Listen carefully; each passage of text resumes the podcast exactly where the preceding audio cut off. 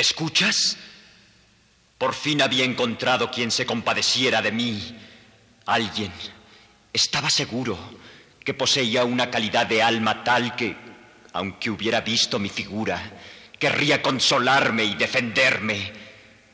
Pero, ¿y sus hijos? ¿Me aceptarían?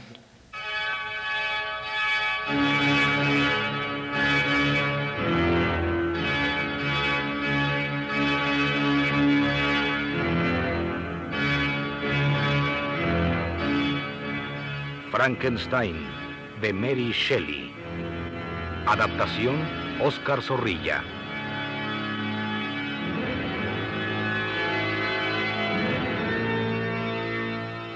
Capítulo 8.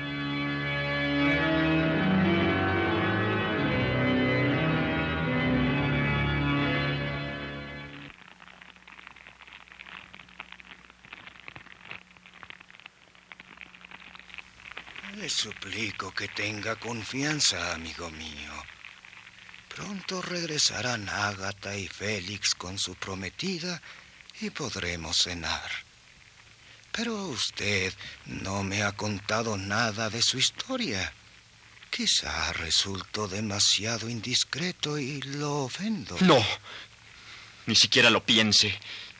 Simplemente desconozco esta región y me extravié. Utiliza un lenguaje un poco extraño, como aprendido en libros. No se enojará, ¿verdad? Pero aún lo siento temeroso. ¿Necesita más calor? Puede aproximarse a la chimenea. Es curioso. Cada día recibimos una dotación de leña de algún desconocido. Mis hijos y yo lo llamamos el genio. Hay tantos misterios. Debe tener paciencia con un viejo como yo. Su historia me ha llamado poderosamente la atención. Mientras llegan, ¿no querría seguir narrando? El turco y su hija. Ah, es un poco lamentable. Después de nuestro destierro... Pero estoy seguro de que algo le preocupa. ¿No querría decírmelo? Es que pienso en sus hijos, en las jóvenes. No me conocen y les parecerá extraño encontrarme aquí, disfrutando del fuego junto a su padre. No dejará de parecerles molesta mi presencia. Le ruego que no piense de esa manera. Son muy sensibles y harán todo lo necesario para agradarlo. Están acostumbrados y, les repito, sus propios sufrimientos les han enseñado a ser magnánimos. Le contaré, pues, lo ocurrido a partir de la salida de Francia. En realidad, el carácter de mi amigo turco y el de su hija eran muy distintos. Él era un fiel musulmán que se había casado, sin embargo, con una árabe cristiana raptada y convertida en esclava por los turcos. Su extraordinaria belleza lo había seducido, pero aquella mujer, nacida libre, conservaba los principios religiosos en que la habían criado y en ellos instruyó a su hija. Después de muerta su madre, Safí guardó aquellos conocimientos contrarios a la dependencia espiritual en que mantienen a las mujeres de los que siguen a Mahoma. A la vuelta de Félix de la C a París y con la noticia de su encarcelamiento, la conducta del padre de Safí se modificó notablemente. Quizá por el desengaño sufrido, ya no deseó que su hija fuera esposa de un cristiano, aunque éste hubiera sido su salvador. Así que determinó regresar a Turquía sin esperar a los de la C, máxime que el gobierno francés exigía su extradición de Italia. Ordenó entonces a la joven que tratara de olvidar a su prometido así como que hiciera los preparativos para una marcha inminente.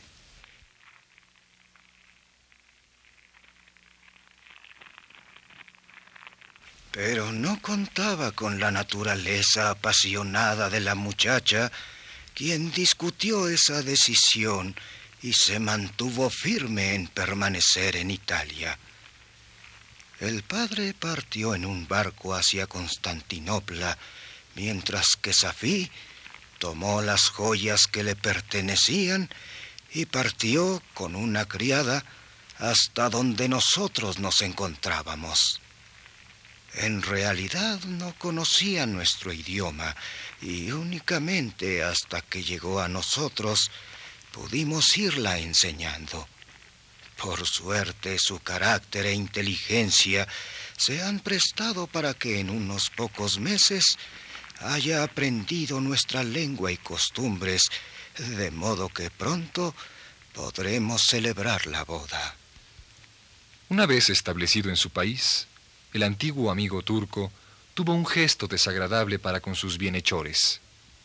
Enterado del lugar donde vivían, les insultó con el envío de una cantidad de dinero que, según decía en la nota que lo acompañaba, les permitiera asegurarse de un medio de subsistencia cuando que toda su fortuna le había sido sacrificada.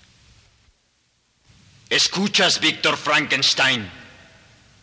Esa era la familia a la que me hubiera gustado pertenecer. Y, de nuevo, cuán equivocado estaba.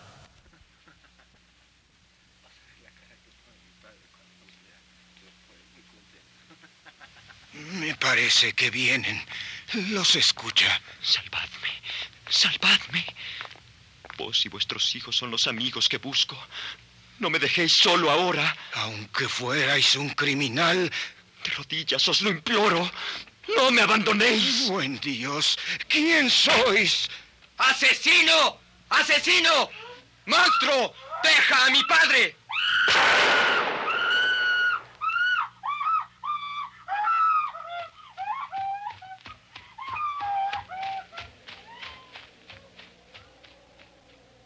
Nuevo me golpearon. Aunque el anciano se aferraba a mi cabeza y me escondía con su cuerpo, ellos me asaltaban con estacas y fusiles. Podía haberlos destrozado, pero su juventud y mi memoria me lo impedían. Sin odio, sin ningún odio, pero destrozado en mi esperanza, huí de la cabaña. ¿Escuchas? Más que nunca tú me hacías falta. Maldito, maldito creador qué objeto vivo. ¿Por qué no iba a destruir todo lo que encontrara a mi paso? Como una bestia salvaje.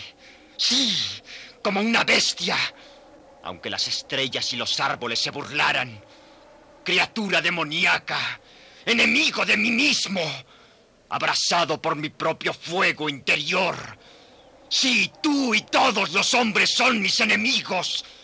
Entonces, a mi vez, os declaro la guerra, y en particular a ti, que me condenaste a vivir en un mundo de tormento. ¿Y por eso mataste a mi hermano William? No lo conocía. Orientándome como pude, llegué hasta Ginebra. Sabía por los papeles de tu laboratorio, por tus cartas, que ahí vivían los tuyos. Y decidí buscarte a ti. Por culpa de tus maquinaciones murió Justine Moritz, acusada del crimen que tú ejecutaste. ¡No la conocía! Después de atravesar las montañas, llegué por fin a un valle luminoso. Un chiquillo lleno de vida me salió al paso, resplandeciente de salud. Pensé que aquel niño era muy pequeño para sentir ningún prejuicio. Tuve la idea de apoderarme de él para que me hiciera compañía pues quizá no podía diferenciar la belleza de la fealdad. En su rostro vi la respuesta. De sus labios salió un grito. ¡Monstruo! ¡Ogro! No, no temas. No voy a hacerte daño. ¡Suéltame! Mi padre te castigará. Sus insultos me producían furor y encendían mi desesperación. Gritaba tanto que le cogí por el cuello. Para obligarlo a callar. Mi, mi padre es el cínico Frank. ¡Frankenstein! Era de la familia de mi enemigo.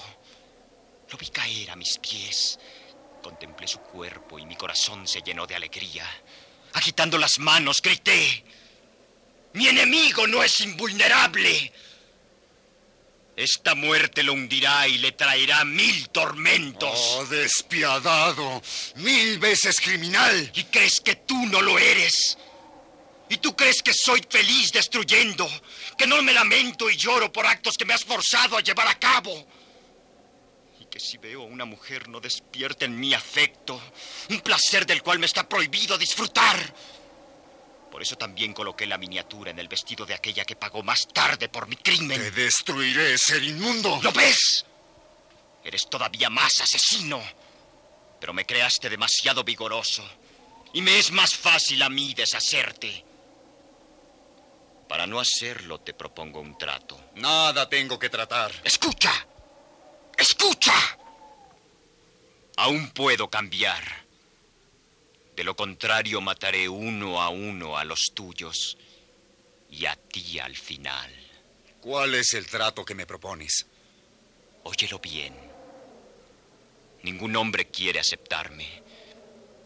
Pero si hubiera un ser tan horrible como yo, estoy seguro de que, de que no se negaría a ser mi compañero. Si crearas una mujer semejante a mí, con todos mis defectos. ¡Jamás! Tienes que crear una hembra que mitigue mi pasión, mi soledad, mi necesidad de afecto. Ya no te necesito.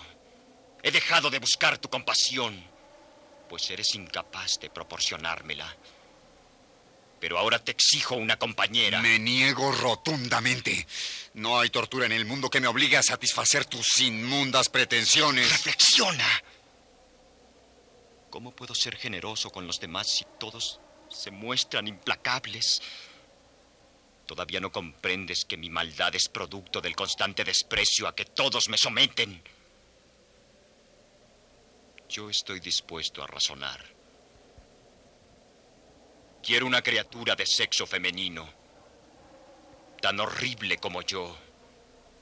Eso es precisamente lo que nos unirá. Te lo suplico. Haz que por lo menos un ser vivo sienta simpatía y amor por mí. Me perderé con ella para siempre y no volverán a saber más de mí. ¿Y serías inofensivo?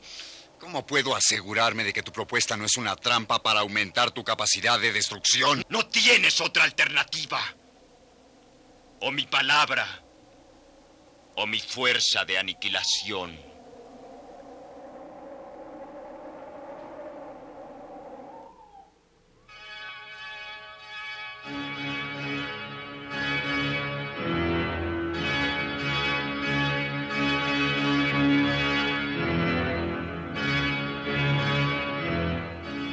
Frankenstein, de Mary Shelley. Adaptación Oscar Zorrilla.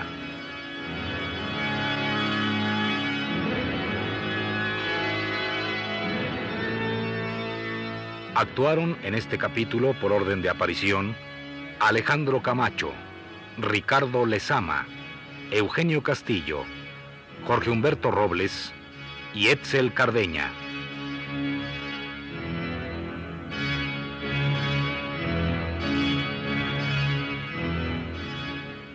Grabación y montaje, Manuel Garro. Dirección general, Eduardo Ruiz Sabiñón.